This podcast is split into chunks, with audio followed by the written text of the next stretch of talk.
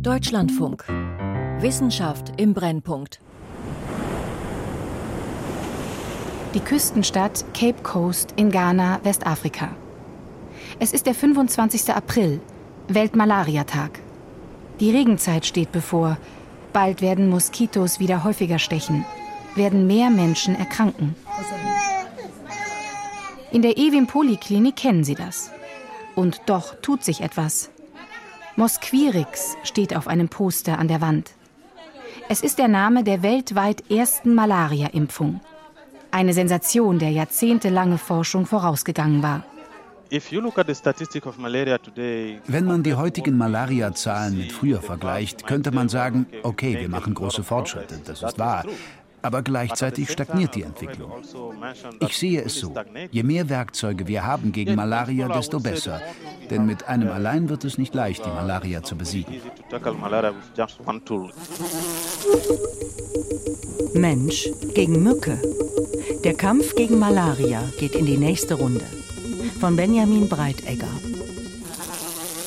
An Malaria sterben jedes Jahr mehr als eine halbe Million Menschen. Ein Parasit, übertragen mit dem Stich einer weiblichen Anopheles-Mücke. Die weitaus meisten Opfer sind afrikanische Kinder unter fünf Jahren. Erwachsene haben durch frühere Infektionen oft eine gewisse Immunität entwickelt. Doch Kleinkinder sind immunologisch naiv. Sie bekommen Fieber und Schmerzen und können innerhalb von Tagen sterben, wenn sie falsch behandelt werden.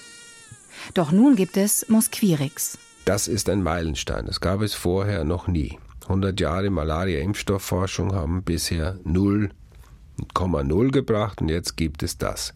Insofern ist es ein ganz großer Meilenstein. Es ist auch die erste antiparasitäre Impfung im Menschen, die es so weit gebracht hat. Mosquirix ist auch unter dem Namen RTSS bekannt. Peter Kremsner, Leiter des Instituts für Tropenmedizin des Uniklinikums Tübingen und einer der führenden Malariaforscher, war an den klinischen Studien beteiligt. In ausgewählten Regionen von Ghana, Malawi und Kenia wird der Impfstoff seit 2019 im Zuge eines Pilotprojekts verabreicht. So auch in der Ewim Poliklinik in Ghana. Patientinnen und Patienten warten auf Plastikstühlen im Freien mit Blick auf den grünen Innenhof. Die Kinderstation befindet sich im hinteren Bereich der Poliklinik. Mitarbeiterinnen wuseln umher, Akten stapeln sich auf Holztischen. Die Krankenpflegerin Edna Domenia arbeitet seit zwölf Jahren in der Kinderstation, wo Mosquirix-Ampullen in einer Tiefkühltruhe lagern. Ich war hier in der Poliklinik, als sie den Malaria-Impfstoff eingeführt haben. Und ich war sehr, sehr glücklich, dass es jetzt einen solchen Impfstoff gibt. Denn Malaria ist schon seit Gott weiß wie langer Zeit eine Belastung in unserem Land. Auch sie hat ihr Kind gegen Malaria impfen lassen, trotz anfänglicher Skepsis. Babys bekommen so viele Impfungen. Viele sahen nicht den Nutzen einer weiteren. Aber jetzt, nach viel Aufklärungsarbeit und wo man sieht, dass es den geimpften Kindern gut geht, gibt es keine Probleme mehr. Jetzt wollen die Mütter ihre Kinder impfen lassen. Die Mütter, sagt die Kinderkrankenpflegerin, stellen ihr die Frage, wird mein Kind jemals an Malaria erkranken? So we tell them Malaria vaccine is a vaccine. Wir sagen ihnen dann, der Impfstoff ist nur eine weitere Maßnahme. Ihr müsst also immer noch unter Moskitonetzen schlafen und euer Zimmer besprühen, wenn ihr Moskitos im Zimmer seht. Schützt euch vor Mückenstichen. Und du und dein Kind werden nicht an Malaria erkranken. Und selbst wenn es an Malaria erkrankt, wird der Schweregrad aufgrund der Impfung geringer sein. Das ist es, was wir ihnen normalerweise sagen.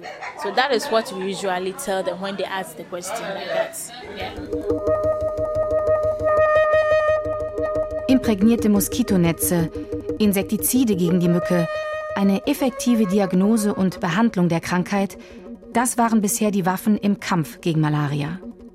Sie sind weiter effektiv. Trotzdem infizierten sich laut Weltmalaria-Bericht im Jahr 2020 rund 241 Millionen Menschen. Geschätzt 627.000 Menschen starben an den Folgen. Was man an diesen Zahlen nicht ablesen kann, ist der positive Trend. Zwischen 2000 und 2019 hat sich die Zahl der Todesfälle fast halbiert. Und immer wieder erklärt die WHO Malaria in einzelnen Ländern für besiegt. 2019 in Algerien und Argentinien, zuletzt 2021 in El Salvador und in China. Nur aktuell stockt der Fortschritt. In Zeiten der Corona-Lockdowns wurden weniger Moskitonetze verteilt. Resistenzen gegen Insektizide sind eine Herausforderung und der Klimawandel könnte die Krankheit weiter nach Norden tragen. Aber auch die Forschung rüstet weiter hoch im Kampf gegen die Malaria. Neben Mosquirix sind weitere Impfstoffe in der Pipeline. Die Firmen BioNTech und CureVac haben angekündigt, an Malaria-Vakzinen auf mRNA-Basis zu arbeiten. Eine Impfung soll eine schwere Krankheit verhindern, wenn die Mücke sticht. Noch besser, die Mücke sticht erst gar nicht. Oder überträgt mit ihrem Stich keine Parasiten mehr. Man spricht von Vektorkontrolle. Bessere Insektizide gehören dazu und bald wohl Zuckerköder, die Moskitos anlocken und vergiften. In Zukunft womöglich auch genetisch veränderte Moskitos, die die wilden Mücken verdrängen sollen. In Westafrika finden erste Versuche in freier Wildbahn statt. Noch ist das aber Zukunftsmusik, so wie es auch eine Impfung gegen Malaria lange war. In einer ruhigen Straße der Hauptstadt Accra weist ein ausgeblichenes Schild auf den Eingang zum Bürogebäude. Im Garten davor kleben Mitarbeiter Slogans auf Holzschilder. Hallo. Hi. Good to see you. Good morning. Good morning. How are you doing? Great. Have a seat. Über eine Wendeltreppe gelangt man in James Frimpongs Büro im ersten Stock. Oh, I said so at long last.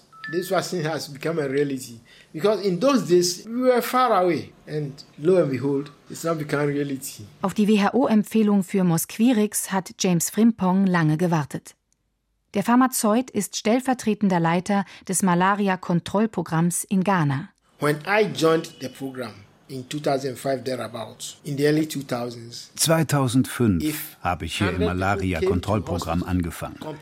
Damals, also Anfang der 2000er Jahre, wurden von 100 Menschen, die mit Malaria-ähnlichen Symptomen ins Krankenhaus kamen, nur etwa 10 bis 20 getestet. Damals gab es noch keine Schnelldiagnose-Kits. Aber heute, durch Schnelltests und besseren Laborservice, haben wir eine Testrate von 97 Prozent. Now we are looking at 97% testing rate. Auch die Verbreitung von Malaria in Ghana sei deutlich gesunken. Expectation of the population, I'm optimistic that if it is introduced on a large scale, ich bin optimistisch, dass wir sehr viel Zuspruch erhalten, wenn die Impfung erst einmal landesweit eingeführt wird. Vielleicht werden die Menschen enttäuscht sein, wenn trotz Impfung immer wieder mal Kinder erkranken. Aber jetzt reden die Menschen auf dem Land über die Malaria-Impfung. Sie fragen, wann kommt sie? Jeder wartet auf die Impfung und wenn sie kommt, dann hoffen wir, dass mit Aufklärung und ein bisschen Sensibilisierung hier und da der Zuspruch akzeptabel ist. With education and orientation, little bit of sensitization here and there, the patronage will be acceptable. In Pilotgebieten wie Cape Coast wird Mosquirix bereits verimpft, und zwar viermal. Die erste Teilimpfung mit sechs Monaten, die zweite mit sieben, die dritte mit neun Monaten und die vierte, den Booster, erhalten Kinder mit 24 Monaten. Vier Teilimpfungen, das heißt auch, die Eltern müssen viermal in die Klinik kommen. What has been happening over the years is that es hat sich gezeigt, dass bei allen Impfungen mit drei oder vier Dosen die Quote bei der ersten Dosis in der Regel hoch ist. Bei der zweiten auch noch. Dann lässt das Interesse nach und die Abbruchrate steigt. James Frimpong holt sein Handy hervor und scrollt durch eine aktuelle Präsentation des Malaria-Kontrollprogramms. You see the first dose, second dose, third dose and the fourth dose. The numbers dwindling. Im Zeitraum Mai 2019 bis Januar 2022 haben 339.000 Kleinkinder ihre erste Impfung gegen Malaria erhalten. Die Dropout-Rate bei den Folgeimpfungen ist zuerst niedrig, springt dann aber auf 29 Prozent zwischen dritter und vierter Impfung. Die 15 Monate dazwischen haben zur Folge, dass manche Eltern den Impftermin vergessen. Das Gesundheitspersonal der Ewin Poliklinik sagt, es ruft die Eltern dann an. Aber manche sind unter der angegebenen Telefonnummer nicht mehr zu erreichen oder sind umgezogen in eine Gegend, in der Mosquirix noch nicht verimpft wird. The pilot implementation had specific objectives. Die Pilotimplementierung hatte bestimmte Ziele. Erstens, kann die Impfung sicher verabreicht werden? Und zweitens, können die Impfungen im Rahmen der Routineimmunisierung durchgeführt werden? Mosquirix ist nicht perfekt. Die Weltgesundheitsorganisation gab bei ihrer Empfehlung einen 30-prozentigen Rückgang der tödlichen schweren Malaria an. Damit bleibt der erste Malaria-Impfstoff unter den Erwartungen. Dennoch wird die Impfung wohl in Zukunft Zehntausende Leben jährlich retten. Ghana hat Mosquirix bisher nur in ausgewählten Pilotgebieten zugelassen. Die Erfahrungen sind gut. Das Malaria-Kontrollprogramm sehe die Impfung schon gerne im ganzen Land ausgerollt. James Frimpong sagt, das sei eine Budgetfrage, wie bei jeder anderen Malaria-Intervention auch. We know it takes time. Wir wissen, dass es einige Zeit dauert, bis der Minister Mittel von der Regierung bekommt. Wir geben uns also ein oder zwei Jahre Zeit. Der Pharmakonzern GlaxoSmithKline, der Mosquirix entwickelt hat, will bis zu 15 Millionen Impfstoffdosen jährlich liefern. Die weltweite Nachfrage wird das Angebot in den nächsten Jahren weit übersteigen. Das ist die schlechte Nachricht. Es gibt zwar einen Impfstoff, aber bis er flächendeckend eingesetzt werden kann, wird es Jahre dauern. Neben Mosquirix hat es nur ein weiterer Malaria-Impfstoff in die Phase 3, die letzte Phase der Impfstoffzulassung, geschafft. R21 Matrix M. Er ist Mosquirix ähnlich und wurde von der Universität Oxford entwickelt. Das indische Serum-Institut will bis zu 200 Millionen Dosen pro Jahr produzieren. Das soll ab Ende 2024 möglich sein. Doch noch ist der Impfstoff nicht zugelassen. Eine nationale oder gar weltweite Kampagne gegen Malaria ist eine finanzielle und logistische Monsteraufgabe. Den Plan, Malaria zu besiegen, gab es schon öfter. So hatte sich das Global Malaria Eradication Program in den 1950er und 60er Jahren zum Ziel gesetzt, Malaria in endemischen Gebieten auszurotten. Hoffnung machte vor allem das Pestizid DDT. Es war günstig und hielt in Innenräumen versprüht lange seine Wirkung. Daneben revolutionierte eine neue Behandlungsmethode den Fortschritt im Kampf gegen Malaria, Chloroquin. We used to use chloroquine to manage Früher haben wir Chloroquin verwendet, um Malaria zu behandeln. Aber irgendwann um die Jahre 2004, 2005 herum stellte sich heraus, dass es eine Resistenz gegen Chloroquin gab. Zu dieser Zeit empfahl die WHO den Ländern, in denen eine Resistenz gegen Chloroquin auftrat, auf Kombinationstherapien auf Artemisinin-Basis umzusteigen. Die Wahl der Medikamente hat sich geändert. Was sich auch verändert hat, wie effektiv die eingesetzten Insektizide wirkten. Die WHO macht Resistenzen dafür verantwortlich, dass der Fortschritt im Kampf gegen Malaria in den vergangenen Jahren stagniert. Es ist die alte Geschichte. Die Natur passt sich an und die Forschung muss nachziehen. James Frimpong von Ghanas staatlichem Malaria-Kontrollprogramm We also look at the resistance wir schauen uns auch die Resistenz in jedem einzelnen Gebiet an, bevor wir entscheiden, welche Art von Moskitonetzen wir dorthin schicken. Derzeit kommen neuere insektizidbehandelte Moskitonetze auf den Markt, aber die sind auch teurer als die normalen Netze. Jede Änderung bei einer der Interventionen setzt voraus, dass es ein entsprechendes Budget gibt. Any of the interventions, it goes with corresponding budget. Schon lange ist bekannt, dass imprägnierte Netze ein wertvolles Werkzeug sind. Die Mücke stirbt, bevor sie sticht und den Parasiten übertragen kann. Insektenforscher verfolgen im Kampf gegen die Mücken auch einen anderen, viel radikaleren Ansatz. In Ghana laufen die Vorarbeiten.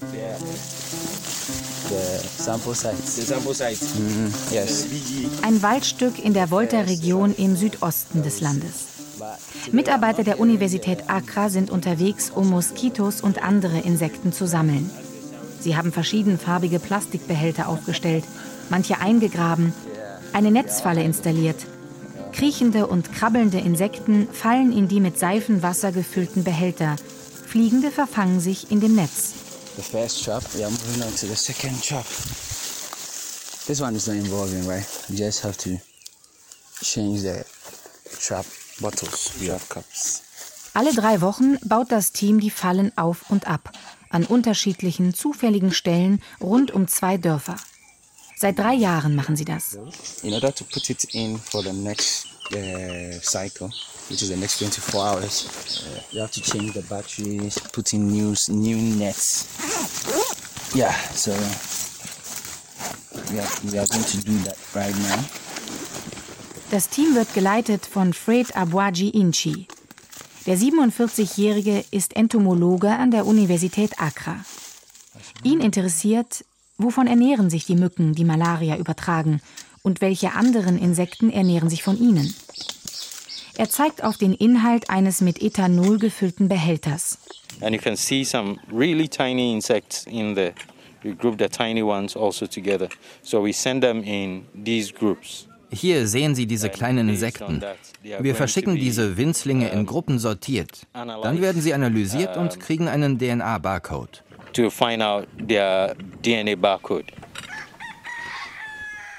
DNA-Barcoding ist eine Methode zur Artbestimmung. Das ghanaische Team sammelt die Insekten.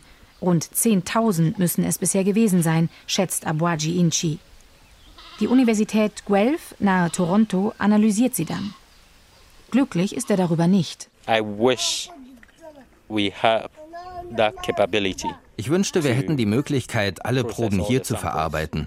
Wenn auch nicht in Ghana, so doch vielleicht irgendwo in Afrika. Aber es ist ein ziemlich aufwendiges und teures Unterfangen, eine DNA-Barcoding-Einrichtung aufzubauen. Die Universität von Guelph ist das globale Zentrum für DNA-Barkodierung. Wir sind also sehr froh, dass wir mit Ihnen für dieses Projekt zusammenarbeiten können. Das Projekt, das ist Target Malaria. Finanziert wird das internationale Forschungskonsortium durch die Stiftungen Bill und Melinda Gates und Open Philanthropy. Das übergeordnete Ziel?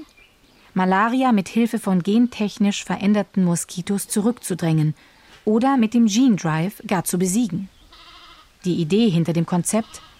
Ein tödliches Gen wird in wilde Mückenpopulationen eingeschleust und verbreitet sich dort, bis die Mückenart ausgerottet ist. Die Weltgesundheitsorganisation zeigt sich offen. Es werde die dringende Notwendigkeit anerkannt, neue Kontrollinstrumente gegen Malaria zu entwickeln und zu testen, heißt es.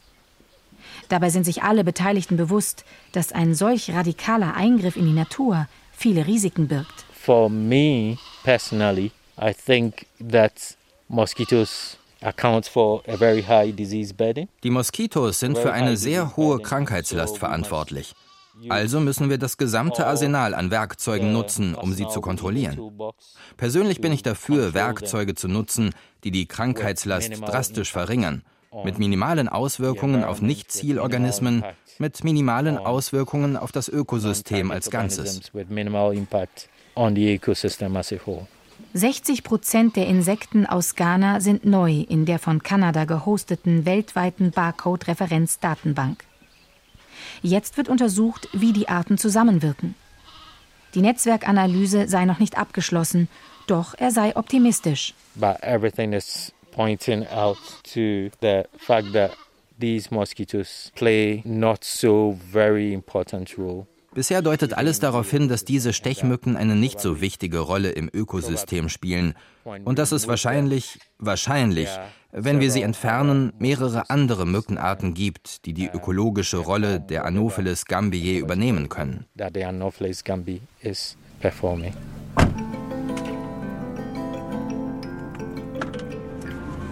Unterwegs zu einem von zwei Forschungsorten des ghanaischen Teams.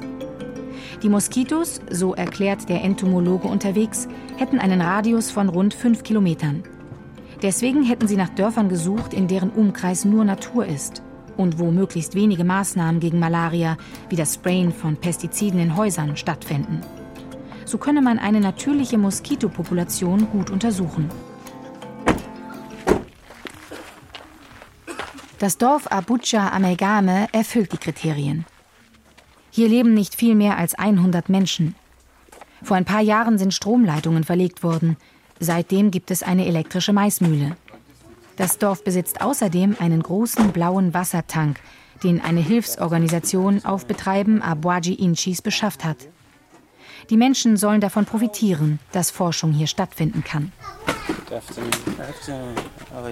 Vor dem Haus des Dorfchefs versammeln sich Männer auf Plastikstühlen. Die erste Phase des Projekts, das Sammeln der Insekten, sei nun abgeschlossen, erklärt Abuachi Inchi. Nun starte die zweite Phase. Er, der ursprünglich aus dem Westen Ghanas kommt, spricht Englisch. Ein Begleiter übersetzt in die lokale Sprache Chui.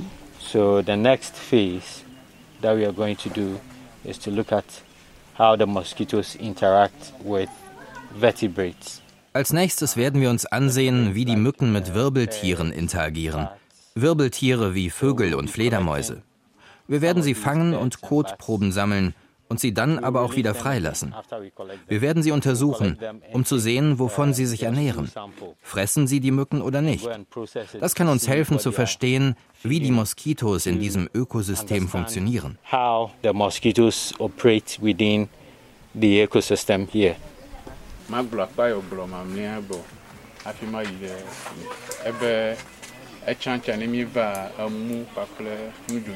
Einer der Dorfbewohner sagt, man hätte ihm schon vor der Corona-Pandemie gezeigt, wie man Fledermäuse sammle. Er kenne das. Yeah, it's good that you were introduced to how to collect samples, bed and bats from the mistnet. Ja, das ist gut, dass Sie gesehen haben, wie man Proben sammelt, Vögel und Fledermäuse. Aber wie Sie vielleicht wissen, sind Fledermäuse sehr gefährlich. Sie tragen eine ganze Reihe von Infektionen in sich. Als Vorsichtsmaßnahme raten wir Ihnen, keine Fledermaus anzufassen. Ja, wir brauchen vielleicht Ihre Hilfe bei den Netzen. Aber beim Einsammeln der Fledermäuse selbst raten wir dringend dazu, dass niemand eine Fledermaus anfasst oder ihr zu nahe kommt. Abgesehen von den Teammitgliedern, die geschult sind darin, Fledermäuse und Vögel zu sammeln.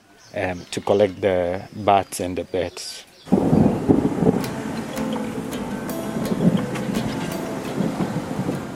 Auf dem Weg zurück in die Hauptstadt setzt der Regen ein. Ein paar Wochen später wird Abwaji Inchi per WhatsApp schreiben, dass er an Malaria erkrankt ist. An der Universität züchten er und sein Team Mückenkolonien. Sie wollen lernen, welche Nahrung für die Tiere ideal ist, welche Temperatur. Der Insektenforscher nennt es Aufzuchtprotokolle optimieren. Die Zukunftsgenmücke soll in freier Wildbahn fit genug sein, sich durchzusetzen. Das Konsortium Target Malaria hat schon einen ersten Feldversuch in Burkina Faso durchgeführt, Ghanas nördlichem Nachbarland.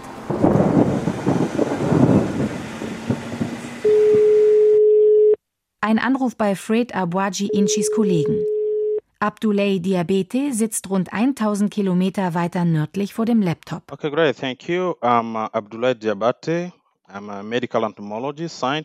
Ich bin medizinischer Entomologe und arbeite hier am Forschungsinstitut für Gesundheitswissenschaften in Burkina Faso. Und ich bin auch der Hauptverantwortliche für Target Malaria in Burkina Faso. Burkina Faso gehört zu den von Malaria am meisten geplagten Ländern. Fast 12 Millionen Malariafälle jährlich bei 21 Millionen Einwohnern. If you look at the statistic of the malaria, you will realize that uh,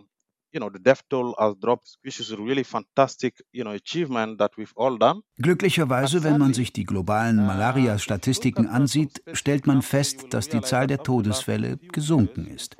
Das ist eine wirklich fantastische Leistung. Aber wenn man sich bestimmte Länder ansieht, stellt man leider fest, dass wir stagnieren. Hier in Burkina Faso beunruhigt uns das sehr. Es könnte an vielen Faktoren liegen, aber einer der wichtigsten ist das Problem der Resistenz gegen Insektizide, so ziemlich überall im Land. Wir müssen unbedingt etwas unternehmen, denn die derzeitigen Instrumente werden uns nicht helfen, die Malaria auszurotten. Als ein potenziell neues Instrument sehen Sie hier die Gentechnik. Im Jahr 2019 haben die Forscher rund 15.000 teils genmodifizierte Mücken in Burkina Faso freigesetzt zum ersten Mal auf dem afrikanischen Kontinent. Es handelt sich aber nur um sterile Männchen, die keinen Nachwuchs produzieren können. Ihre Genveränderungen können sie daher nicht an nachfolgende Mückengenerationen weitergeben. Abdoulaye Diabete,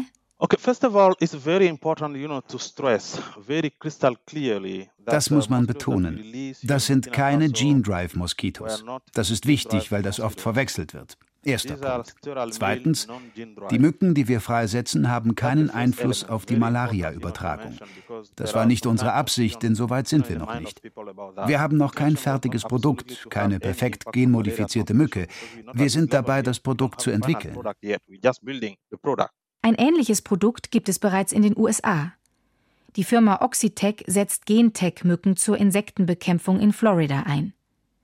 Wenn sich deren modifizierte Männchen mit wilden Weibchen fortpflanzen, erben alle Nachkommen die Kopie eines Gens, das die normale Entwicklung des Insekts stört. Die Mücke überlebt nicht bis zum Erwachsenenalter. Oxitec arbeitet damit an der Bekämpfung des Dengue-Fieber. Es geht auch um Gelbfieber und Zika. Aber Target Malaria arbeitet an Malaria. Das sind völlig unterschiedliche Krankheiten. Dengue, Gelbfieber und Zika sind Viruserkrankungen. Eine Malariaerkrankung hingegen wird durch einen Parasiten hervorgerufen, der verschiedene Lebensstadien durchläuft. Auch die Mücken, die diese Krankheiten übertragen. Es sind völlig unterschiedliche Arten. Oxitec arbeitet unter anderem mit Mücken der Gattung Aedes aegypti, umgangssprachlich auch als Gelbfiebermücke bekannt. Malaria hingegen wird ausschließlich von Mücken der Gattung Anopheles übertragen. Sie ist in Burkina Faso relevant.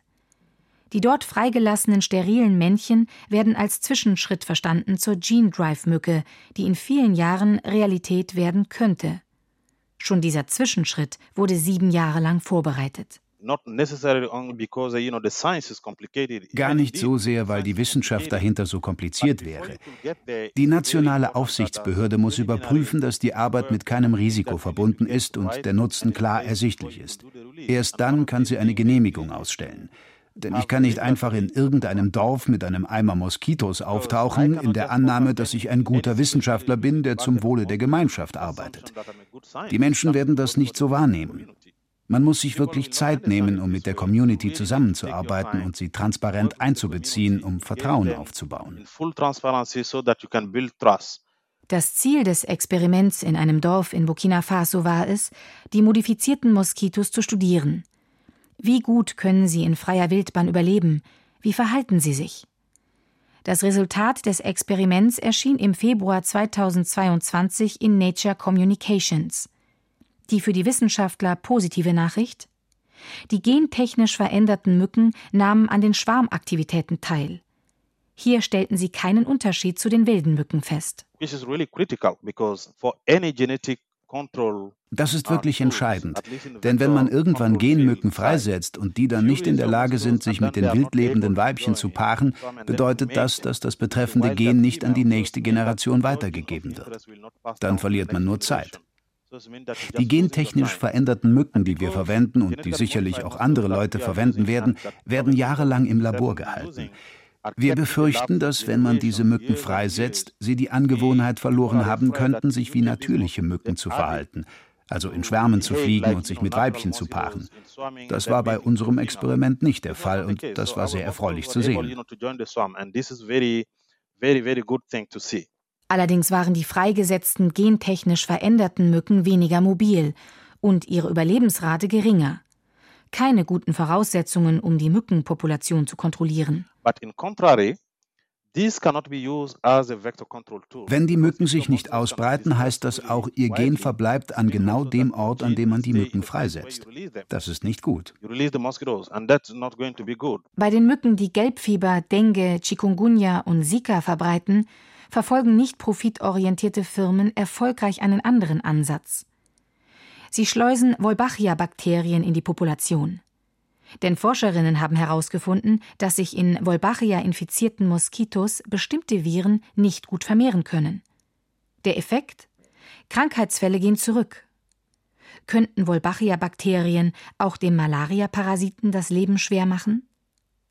Abdoulaye Diabete ist skeptisch. But truth be said is that uh, if you look at the Wolbachia program, even though I'm not an expert on Wolbachia die Wahrheit ist, Wolbachia wird keine entscheidende Rolle bei der Verringerung der Malarialast spielen, zumindest nicht kurz- oder mittelfristig. Und zwar aus dem einfachen Grund, dass Wissenschaftler noch keinen spezifischen Wolbachia-Stamm identifizieren konnten, der die Fähigkeit der Moskitos zur Übertragung von Malaria-Parasiten stark genug beeinflussen kann. Die Amerikanerin Kelsey Adams beschäftigt sich an der Harvard School of Public Health mit der Anopheles-Mücke. Sie weist darauf hin, dass all diese potenziellen Zukunftstechnologien keine revolutionäre Einmalintervention versprechen. I think some people sort of like the idea is that they would just keep spreading forever until all of the mosquitoes are. Manche Leute verfallen der Vorstellung, dass sich die Moskitos einfach immer weiter ausbreiten, bis alle Moskitos gewissermaßen Gene Drive Moskitos sind. Aber Mückenpopulationen funktionieren auf lokaler Ebene. Deshalb ist es wichtig, sich bewusst zu machen, dass es sich bei all diesen Bemühungen um wirklich lokale Maßnahmen handelt. Es ist unwahrscheinlich, dass die Anwendung einer Strategie in einem Gebiet sei es ein Gene Drive mit CRISPR-Cas9 oder Wolbachia, dann auf umliegende Gebiete übergreift, vor allem wenn diese sehr weit entfernt sind. Es gibt also für den Austausch von Mückenpopulationen diese natürlichen Barrieren, die wir noch nicht sehr gut verstehen. Was definitiv schon heute gegen Mückenstiche hilft, imprägnierte Moskitonetze über dem Bett. Doch eine neue Studie zeigt, die Anopheles sticht vergleichsweise oft auch tagsüber.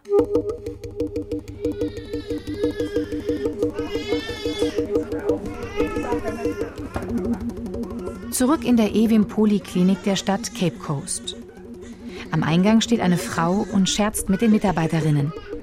Ihren jüngsten Sohn, eineinhalb Jahre alt, hat sie mit einem Tuch auf den Rücken gebunden. Er schaut neugierig über ihre Schulter. Ob sie über Malaria sprechen wolle. Klar, Mercy Jawson heiße sie. Ihre fast erwachsene Tochter wurde vor zwei Wochen positiv auf Malaria getestet, sagt sie. Es gehe ihr wieder gut. Hat sie denn ein Moskitonetz für den Jüngsten zu Hause? Haben Sie ein Moskitonetz? Yes, I have. Ja, habe ich. Do you use it? Nutzen Sie es? Sometimes. Manchmal. Nicht immer. Not all the time, but sometimes. Why not all the time? Warum nicht immer? Because there is heat inside the net. Weil es heiß drunter ist. Sehr heiß. Und manchmal fühlen sich die Kinder nicht wohl drunter. Also meistens benutze ich es nicht. Nur manchmal. So I don't normally use it, but sometimes I use it. Heute ist sie in die Poliklinik gekommen, um ihr Kind wiegen zu lassen. Sie macht das regelmäßig. Krank, sagt sie, war ihr Sohn bislang nicht. Ob er gegen Malaria geimpft wurde, kann sie nicht sagen. I have to check the weighing book. I have to check the weighing book because ich muss zu Hause meinem Impfpass nachschauen. Ich weiß das nicht auswendig. Eine Krankenhausmitarbeiterin sagt, Mosquirix ist hier Teil der Routine-Immunisierung. Das Kind sei jung genug, eineinhalb Jahre. Auch wenn sich die Mutter nicht erinnern kann, ihr jüngstes Kind ist, im Gegensatz zu ihren anderen älteren Kindern, sehr wahrscheinlich gegen Malaria immunisiert worden. Noch ist das dem glücklichen Zufall zu verdanken, dass sie hierher kommt, in die Poliklinik in Cape Coast. Schon bald soll es nicht mehr davon abhängen. In den nächsten Jahren könnten Kinder in Ghana und später in ganz Afrika so selbstverständlich gegen Malaria wie heute schon gegen Masern geimpft werden. Es ist ein neues Werkzeug gegen die Malaria-Sterblichkeit. Weitere könnten schon bald dazukommen.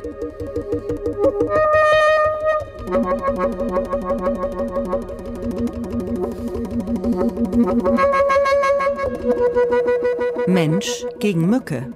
Der Kampf gegen Malaria geht in die nächste Runde von Benjamin Breitegger.